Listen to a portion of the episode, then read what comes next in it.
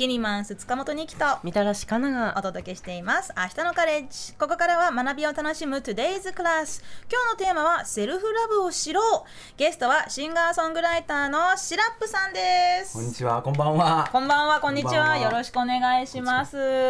こんばんは。はい、あのカメラの方にね、ファンサービスありがとうございます。手を振っていただいて。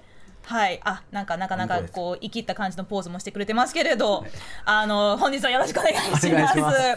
まずはね、あのシラップさんのプロフィールを簡単にご紹介しましょう。え、1987年生まれ大阪府のご出身、ラップと歌を自由に行き来するボーカルスタイルと自身のルーツであるネオソウルや R&B にゴスペルとヒップホップを融合したジャンルにとらジャンルにとらわれず洗練されたサウンドで誰もがフィールグッドとなれる音楽を発信していらっしゃいます。えちなみにこれ私初めて知ったんですけれどシラップというアーティスト名の由来は Sing and Rap からなる造語とのことです。はい。私なんかこうシロップのように甘い声だからシラップなのかなって思ってました。それもあります。なんか R&B に対して甘いってイメージがあって、うん。で自分は結構あのルーツに R&B が大きいんで、はい。そういう意味でのシラップもあります。あとなんかもう一個あって、うんあの誰かとコラボすることで完成する、まあシロップってそのまま食べないじゃないですか。うんうん。それを混ぜたことによって完成するみたいあなー。よりパワーが増すみたいなんでへパンケーキとかワッフルとかあーそうですね。ねパンケーキ大好き。甘いの好きですか？大好きです。あら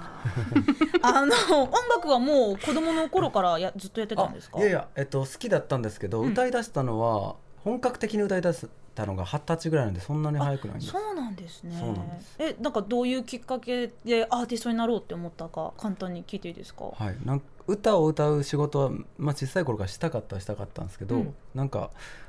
明確に意識しだしたのはなんか兄がうん。DJ したりラップしたり、へー。レゲエ DJ したりみたいないろいろやっててでなんか母もギター弾いたりとかちょっと家でやってたはやってたんですけど、うんうん。なんかその延長線で自分もなんかまあ人前でやりたくなってきて、うん。あの兄のイベントに初めて出たところからが初めてみみたいな感じでした。最初こうなんかファミリーでうん。ちょっと音楽活動を少しやってたってあ感じ、全然やってないんです。そうなんですか、はい、すいません。へえ。みたらしさんがあの今日インスタのストーリーで、はい。あのまあもともとねあの仲がいいというふうに、あのしてたんですけれど、なんかお絵かき会をしてたっていうふうに。そうなんですよ。お絵かき会はい。シラップさんの家に集まって、はい。大きいブルーシート敷いて、はい。もうみんなで好きに絵描こうっていう会をうんうんやりました、はい。でこれを描きました。めっちゃ素敵じゃない。お届けしました。丸いキャンバスいいですね。なんか夜空 夜空と一輪のなんか野に咲くバラみたいなそうなんです。よイメージですか？そうそうなんです。なんかこう俯瞰してこう夜空を見てるみたいな感じで、はい。であのもう一人いたんですけど、うん。まあ、3人でこう別々の絵を描いて三者三様評価し合わないっていうルールを決めてそうんもうメディテーションみたいな気持ちでやりました、ね完全にそれでやってますね。えそれは完全にもう遊びとしてうん。絵描こうよって感じだったんですか、そそれぞれのテンションで。自分は結構もうあの完全にその書いてても評価していかないんで、ん。なんか「はい書いてはい書いてはい書いて」みたいなのが4そう。枚ぐらいななんでそんなスパルタなの？結構スパルタだった。もう書いてもう飽きたあ次行こうみたいなんで、へはいーでもなんかなんかそういう、まあ、遊びっていうんですか？大人になると、うん仕事でもなく、ま習い事でもなく単純に自分がなんかこう、まあ、そういうクリエイティブなことをやりたくなっても一緒にやろうよって、うん。なかなか言える人っていないかもなってうん。確かに。ちゃった。なんか自分は絵描き友達みたいなのが何人かいてそうなんですよ。そう。でもそれももうその入っちゃうんですけどセルフラブにかなり近いっていうか自分のケアに時間を使ってるみたいなとこもあって、うん。なんかそれをみんなでシェアしてるってさらにもっとすごいいいなとこの間もやってて思ったんですけど。その評論会ではなく自分の表現をしてであなんかみんなでそれをいいねって書く時間も他のこと考えなくて済むんですごいメディテーションになるなっていうので、うん、しかもやっぱある程度の心理的安全性がないと絵って私は描けないからはあ。その関係性づくりも含めてコミュニティの中でこうセルフラブしていくっていうところに結構つながっていくからなんかこの輪は広げていってほしいですよね。うん広げたいですね。ちょっとそのねコミュニティっていう話もぜひぜひね、あの、はい。すごく聞いていきたいんですけれど、はい。あのシラップさんえ先月のフジロックお疲れ様でした。お疲れ様でした。実はねあの私しフジロックってたんですけどあごめんなさい完全に甘く見てました。いやいやいや。まさか入場規制かかるとは思ってなかったって。いやいや俺も思ってなかったっす。あのレッドマーキーっていうね、うん。まあ、そのフジロックいろんなステージがあるんですけれど、まあ、その中だと比較的、まあ、人数限られる、うん。ねあのレッドマーキーに出てましたけど、やっぱグリーンステージが良かったですよ。そうですうんね。なんか今更だけど。1回目がグ一リーンステージやったんですよ。はい。最初が。でその時があのそう人数が少ないねあの時だったんで本当のねグリーンステージ出たいですよね。うーん。まあ、でもその、まあ、例えばその武田ダニエルさんみたいな人がね、はい。あのうん。SNS で映像をアップしてくれてたんですけれど、そのまあ、音楽も本当にその演出もライティングももう全部すごいんだけど、それよりも私がうわマジいいなって思ったのがその曲の間のうんう MC ん。でシラップさんがいろんなその社会的なメッセージをあの関西弁で、うん。あの配信されててでうん。そこがすごくなんかねあこういう人にこそなんだろうなこう人々はなんかうーんなんかついていきたいじゃないけど、うん。信頼できるっていう気持ちがもしかしたら今の時代は多いんじゃないのかなと思ったんですが、うん。あのーそのまあ、インボイス制度ね、うんうんうん。10月から始まるインボイス反対ってはっきりおっしゃってたり、インボイス制度が始まったらもうみんなみんなが楽しんでるこういうフェスもチケットも高くなるし、うん。働いてるいろんなスタッフも大変なことになってしまうから、みんなであのそういうところを、まあ、こう考えたり、うん。こう声を上げようっていう趣旨のことをねおっしゃっててあとまあ、うん戦争も嫌いだ差別も嫌いだっていう、すごくなんかドストレートなこと、うんうん。あれはもう最初からやるつもりだったんですか？そうですね。なんかその良くも悪くもなんですけど前回の富士がかなりシビアな富士だったんで2021年かな。お客さんも少そうですそうなかったし。です。でまあその開催の是非とかもすごい言われててでそこで結構こう絶対自分がステートメント出したりとかしたんですけどそういうところでなんかまあそういう発信を割とこう、まあ、考えてくれるその富士側の人たちとかもいっぱいいたりとかっていうのもあって富士ではそういうことはしっかり言おうと思っててっていうかその別のフェスでも言ってるは言ってるんですけど、うん。インボイスとかも。なんかこうちゃんと伝わる可能性がちょっと高いなとあのストーリー的にはい。ところところで言った言おうと思って決めてたんですけど、うん。まあ、やっぱりその如実に最近感じると思感じるんであのあとはもうそのフリーランスで働いてる人たちがもう圧倒的に多分フェスとか音楽業界って多いんで、はい。だからなんかはっきり言っときたいし、あの楽しんでもらってる人にも知ってもらいたいっていうのがやっぱあって、はい。でみんなでこう反対ししていかないと全員の生活に関わってくるよねみたいなことを、うんすごく時間がない中やい言いましたね。はい。曲もめちゃくちゃしたいんで自分。そうですよね。めちゃくちゃやったんですよ。1415曲ぐらいやったんで多分。結構盛りだくさんで、うん。はい、なんかそういう、あのーまあ、今でこそなんだろうな。例えばその選挙に行こうとか、あのー戦争反対っていうことをね、まあ、自分の SNS で、あのー訴えるアーティストさん、芸能人の方も、まあ、日本でも増えてはいますけどまだまだシラップさんみたいにここまではっきりっていうのかな、まあ、うんもちろんいないわけではない。これまでもね、うん。いろんなその政治的な発言するアーティストさん日本にもずっといましたけれど、なんかすごい偏見でごめんなさい。なんかおしゃれサウンドを作ってるシンガーソングライターさんもこういうことをするんだってあのちょっと 本当にご失礼なこと言ったらごめんなさいね。いやいや全然大丈夫です。驚いた武田ダニエはルも言われたんで最初の方に。そうなんですか？あの東京のチャラチャラしてるおしゃれな音楽やってるやつやと思ったら違うかったっていうのをあの2 回インタビューであの2回インタビューで言ってました。はい。2回聞きました僕は。ご自身は音楽始めるう頃からそういうなんていうのかなあの精神というか訴えたいものってあったんですか？そうですね。さっきちょっとその最初のあのかなちゃんが言ってくれたみたいになんか自分もアートに対して、まあ、たなんかそれ自分の仲間もそうなんですけどアートってこう社会とどう関係するかみたいなのがないと、うん。アートと呼ばないんじゃないかなっていう考えがあったりとかするところです自分もそういう考えがあって、まあ、とはいえそんなにあのこう言葉も知らなかったし解像度も知らなかったんで本当にそのコロナが始まった時により自分の立ち位置とか自分のなんか置かれてる環境とか社会とかをに対してなぜこんなことになるんだろうみたいなことがやっぱ気になってきてより学ぶようになってっていうかこう発信しなきゃって思うようになったりっていうのは本当この34年だったかもしれないですね明確に思ってたのは。まあ本当になんていうかこの、まあ、私からするとなんとなくだけどこの10年十数年ぐらいでその、まあ、音楽に政治を持ち込むなっていうことも言われながらも、うるせえ俺は言いたいことを言うんだ、みんなに知ってもらいたいこと大事なことがあるんだっていうことをまあそのなんかバトンじゃないけれどその意思をいろんな形でこうつなげてきた、うん。あの業界のいろんな方々いますけどそこで本当に社会って変わってるのかなっていうなんか自分がちょっとこうなんかシニカルになっちゃう時もあるんですよ。うんうんなんかこうやっぱりなんだろうこううーんなんだろうなこうなんか戦争反対とか世界が平和になるよなりますようにっていう言ってるだけで、うん。じゃああああなたは私は何かそれに向かって具体的な行動をしてるのかとかっていうと、まあまあ今はちょっとってなっちゃう時も正直あるし。うんうんだからその発信をされることのその責任とか、うんうんもしかしたらその覚悟っていうものについていろいろ考えてやってこられたのかなとちょっと気になったんですよね。自分はなんか例えばやっぱりこう、まあ、今はあの発信力がもう一般の方よりもあるしでそのやっぱ経済活動としても自分のそのおまあやっぱりこう大きくはなってきたんで自分が活動することに関して、うんそういうことであのちゃんとそれそういう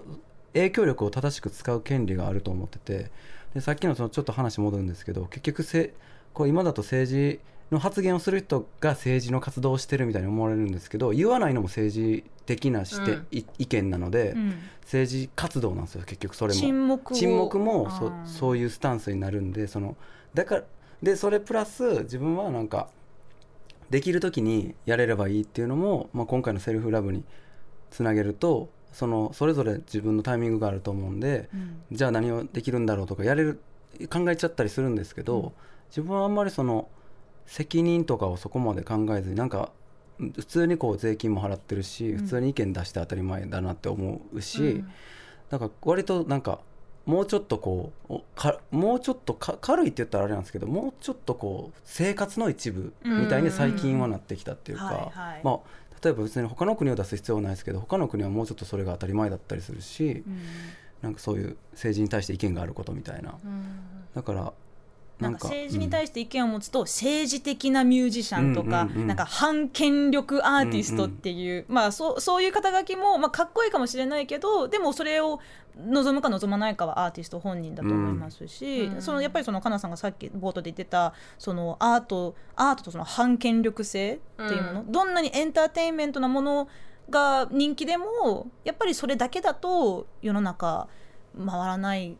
こともあるのかなと思うんですけどね。うそうですねなんかもしアートがこう権力にすり寄ってったら私はなんか創造性って失われていくんじゃないかなってすごい思っててそれってただのこうプロパガンダうん。としてのこうアートが利用されているだけになっているから、うん。やっぱり私が思うあこれがアートだなまあ人それぞれ多分アートの定義って全然違っていいと思うんだけれども、私が思うアートっていうのはやっぱり反権力性を含んだものだと思いますし、うん。あとそれで言うとでも私あんまりそのシラップ自身がなんかこう政治的発言をしているって思ったことは実はあんまりなくて、うんうんカテゴライズすると生活イコール政治だから政治の話をしてるになっちゃうんだと思うんだけれども。歌詞とかもそんなにね、うん。政治っぽくないしね。そうじゃなくて普通に当たり前の生活の話をしてる、うん。しかもセルフラブするための延長線上に私たちを取り巻く生活とか社会的な生活があって、うん。それについて意見を述べているだけ、うん。でもちろんそれも政治的なことはい。なんだけれども、うん。なんかそのいわゆるその一一般社会の中でいうなんかちょっとこう政治的なことって嫌なんだよねアレルギーがあるんだよねっていうはい。はい人たちの感じる政治に対して私はいや政治は生活だよって思うんですけど、まあ、例えばその何々党に入れますとかそういう話とは全く違って例えばあの今年4月にシラップさんがリリースされた「あのうんブルーブラー、うん。あれに収録されてる「もったいない」っていんうんううん。曲あるじゃないですか、あれもいいですね。あれもねそうすごいいい曲なんですけどあれってそのルッキズムについて歌ってらっしゃるんですよね。そうですねうん。なんかあそうですね。曲に関してはやっぱりこうなんていうんですかね。髪の色変えたら前の方が良かったとか、まあ、歌詞で直接出てくるんですけどやっぱりこうみんな過干渉っていうかあのふ服装とかなんか人に関して何か言い過ぎてるし気にしすぎてるなっていうのとそれはなんか逆に自分にも返ってくるっていうか、うん。なんかそういうことがもうちょっと明確にそういえば歌ってはなかったかなと思ってて、うんうん。で今までで一番その明確にそういう社会問題に対しての曲として歌ってはいるんですけど、なんか今まではそういうこう自分の体についていろいろ言われるの嫌だなって、その個人の気持ちの問題として思われてたけど、うん。でもこれっていろんな人が私自分の体についてあれこれ言われるの嫌なんですって言い始めたら私も私も僕うんうん。も俺もってなって、あこれってもしかして社会問題だったのかなって気づいたのもね、あの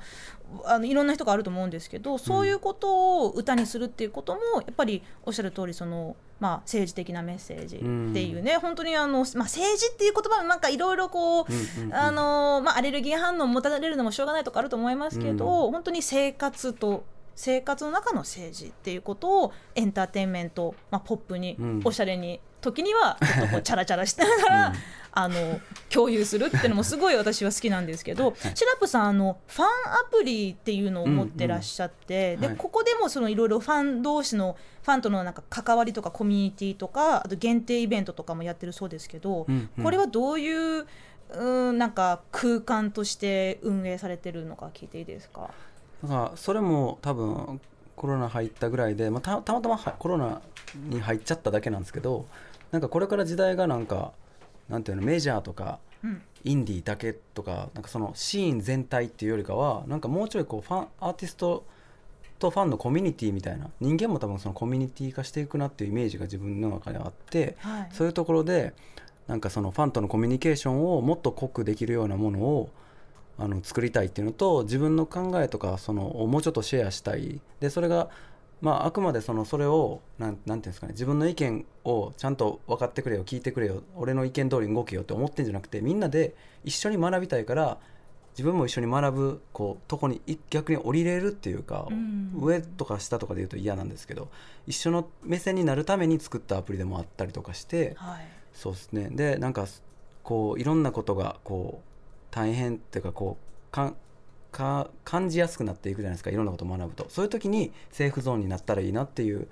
なんかアプリを作りたいなっていうのともう一個言うとその、はい。多いんですけどそうアーティストって音楽以外のことももうどんどん評価されるというかもう全体の表現うん。全てのクリエイティブがアーティストになってきたなと。ミュージシャンだって言っても音楽だけで全てを評価するみたいなのがちょっとなくなってきたなと思ってて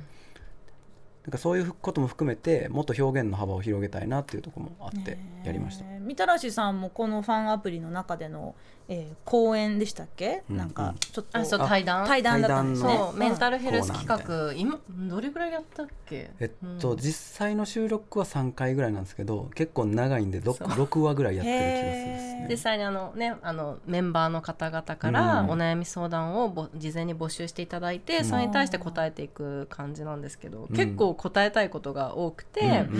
結構ねこう長くなっちゃうからこうカカットして そっかそっか。2回に分けてとかってやったりしてて。はい、さっきそのシラップさんがおっしゃってたその一般の人よりも発信力がある、うん。まあ、その影響力があるっていう、まあ、プラットフォームをお持ちなわけで、うんうんうん。そこでじゃあ自分があの広めたいことを広めるだけじゃなくて、うんうん。自分が、まあ、そのなんていうのかなこう世の中にもっと知ってもらいたい人、うんうん。まあ、そのかなさんだったり、うん。あのいろんな人たちのこの人この人の話も聞いてほしいって、うんうん。そこでもなんか自ご自身の影響力をより良い社会をイメージしながら使ってらっしゃるってことすごい素敵だなって思ういます。んありがとうございます。ね。いや本当にねこれからもっともっといろんな曲をねこれ聴聞いていきたいなと思うんですけど今日はですね、まあ、そのセルフラブについてもシラップさんの思いをね聞かせていただきたくて、はい。シラップさんあのご自身が持っているそのスローガン、まあ、大事にされていることとして「Love and Educate Yourself」っていう言葉があるってあの記事で読んだんですけど、うんうん。まあ、その「Love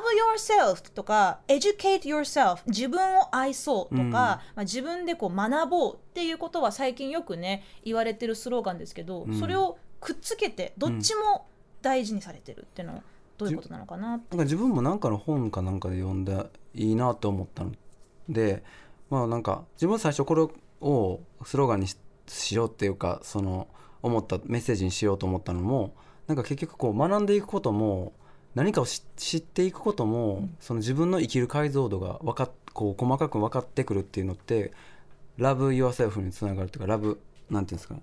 マイセルフですけど、うんうん。まあ、セルフケアですかね、セルフラブか今日のテーマで言うと。にもつながってくるしそこがすごいなんかぐるぐる回るなと思ってラブラブとエディケートって。なんかすごいそれをあの思ったんで使ってるって感じですね。まあ、。そのそうは言ってもね、うん。なんかその自分を愛そうとか、うん。そのまあ、言葉の響きはいいけれどえそれってどういうこととかやっぱりその自分が愛されたいように愛されなかったっていう、うん。そういう辛い思いをね抱えて、まあ、生きてる人もいるし自分を大事にするっていうこともよくわからないって、うん。まあ、例えばなんだろうなじゃあ自分なんか自分にご褒美って言ってね、うん。なんかちょっとこう高いものを買っちゃうとかなんかスイーツとかなんかお腹いっぱい食べちゃうとか、まあ、うん。それもその時は満たされるかもしれないけれどそれって、まあ、本当のセルフラブかどうか私が決めることではないですけどみたらしさん結構このテーマは最近よく耳にしたりしますよね一般でも。そうですねなんかその自分を愛そうっていう言葉って、うん言う人によって結構重み違うなって思ってて、うんほその自分を愛すことってそもそもその安全が確約された場所でしかできないことなんですよ。うんうんあー。だからその一つのセーフティーな輪の中でしか自分を愛すこととか自分が学ぶことってできなくて、うん。でそのセーフティーな輪を前提として話してるかどうか。だからうんうん。高いスイーツ買ってセルフラブっていうのももちろんいいんですけどそれはあくまで輪の中の話で、うんうん。輪の外で甘いものを買って食べてってなるとやっぱりそこが摂食障害につながっていったりとかする、だから一歩その輪をつ作るこの体制があるかどうか。うん。だから私がすごくこうシラップに対してリスペクトしてる部分っていうのはそのすごくこう無責任な自分を愛そうじゃなくて、うんうんまずはそのセーフティーなスペースを作る作りたいと思っているという意思表明もしているし、うん作っていく自分のそのファンコミュニティとかで作っていくっていう実績がある中でラブ自分を愛してさらに edu educate できる機会をみんなで設けていこうねってなってるから私はやっぱり説得力が伴うんじゃないかなってめっちゃ思ってます。嬉しいです。嬉しい。その安全なそこまで意識してなかったんですけど。安全なさそのあの場所っていうか安全な関係性、それもしかしたら家族かもしれないし、うん。兄弟とか友達とか恋人とか、うん。もう会ったことないけどネット上ですごく信頼できる人かもしれないけど、そういう場所がまず欲しいって、うん。まあ、うん。私は思うし自分でなんかどんなどんなあの辛い場所にどんなボロクソに扱われてても私は私を愛するってそんななんかこうそうそう。うん。白雪姫みたいなさなんかそういうことを私うん。できないのよっていう、私はやっぱり自分を大事にしてくれる人たちと一緒にいて初めて、うん。あ私は、うん。私は大丈夫私はあの可愛いとか私は愛さ,、うん。愛される価値があるって思えるって。いう、だからやっぱりその自己責任じゃないと思うんですよ、うん本当そう。セルフラブって。社会の責任だしその一人一人がセルフラブしていくことは自由かもしれないけど、うん。一人一人がセルフラブできるような環境づくりを社会がしていくっていうのがそもそも責務であって、うん。それの仕事は政治がすることですっていう話かなって、それ。それな。それなシラップさんあのこれもまた別のメディアの記事で読んだんですけど、少し前だったらあの、まあ、いわゆるその頑張れソング応援ソングってすごく流行ったじゃないですか、うん。あのまあ、世の中いろいろ辛いことあるしあのくじけそうになるけれどでも100万1回目はなんとかなるかもしれないとか、うん。明日が来るし、ね、最後に愛は勝つしっていうところでこう鼓舞されてうん。元気もらった人たち、そうですね。今も昔もたくさんいると思いますけど、シラップさんからするともはやもう個人でどうこうできるような時代ではないんじゃないかという思いもあるという。なんかやっぱそのこういう話が出てくるぐらいなだと思うんですよ。こういう話をしないといけないぐらい、